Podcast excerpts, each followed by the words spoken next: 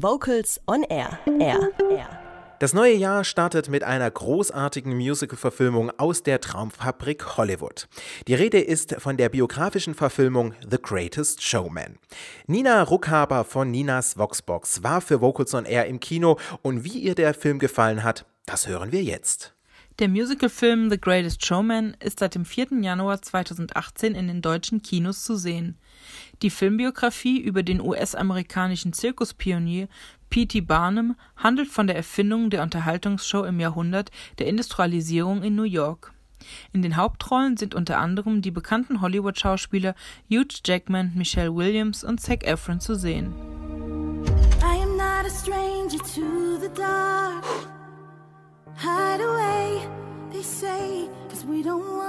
Das ist nicht das Leben, das ich dir versprochen habe. Ich habe dir ein Leben voller Magie und Wunder versprochen. Sieh dir unsere beiden Mädchen an. Ich habe alles, was ich möchte, genau hier. Wenn ihr euch etwas erträumen könntet, was wäre das? Ein Löwe, ein Elefant oder ein Riese. Drei Meter groß. Mädels, ich glaube, ich habe eine Idee. P.T. Barnum, ein normaler, verheirateter, eher armer Büroarbeiter, verliert seinen Job, da seine Firma pleite geht. Er hat daraufhin die Idee, ein Kuriositätentheater zu gründen. Im ersten Versuch mit Wachsfiguren und toten Tieren, womit er jedoch nur wenig Erfolg verzeichnen kann. Mit Ideen seiner Töchter begibt er sich auf die Suche nach einzigartigen Menschen, zum Beispiel einem sehr kleinen Mann, einer bärtigen Frau und einigen anderen. Mit diesen, im Mix mit Akrobaten, Artisten und Tänzern, stellt er eine Unterhaltungsshow auf die Beine, eine Art Freakshow, mit dem er den Grundstein für das moderne Showbusiness legt, deren Höhen und Tiefen er im Film durchläuft.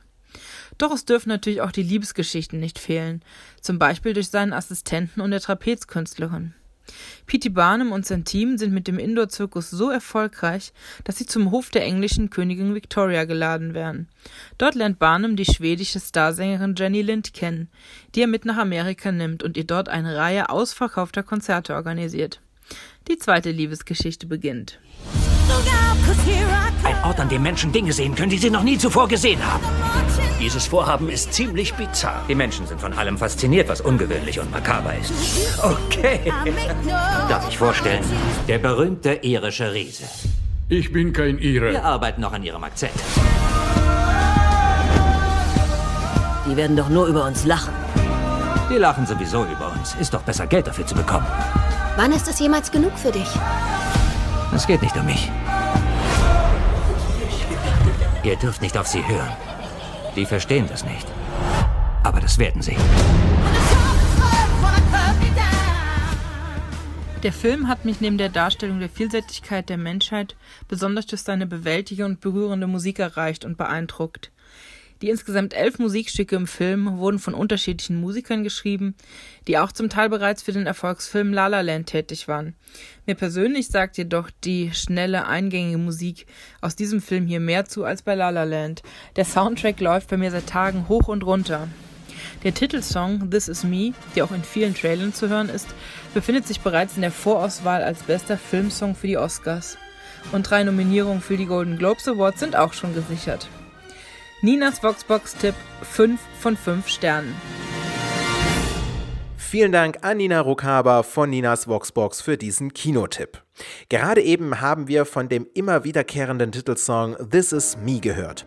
Und diesen hören wir jetzt als Chorversion. Hier ist This Is Me, eine Komposition von Benjamin Paske und Justin Paul. Kurze Frage, warum singst du denn im Chor? Weil es Spaß macht. Ganz einfach. Mir macht Singen einfach wahnsinnig Spaß. Chorsingen ist einfach toll. Vocals on Air. So klingt Chormusik.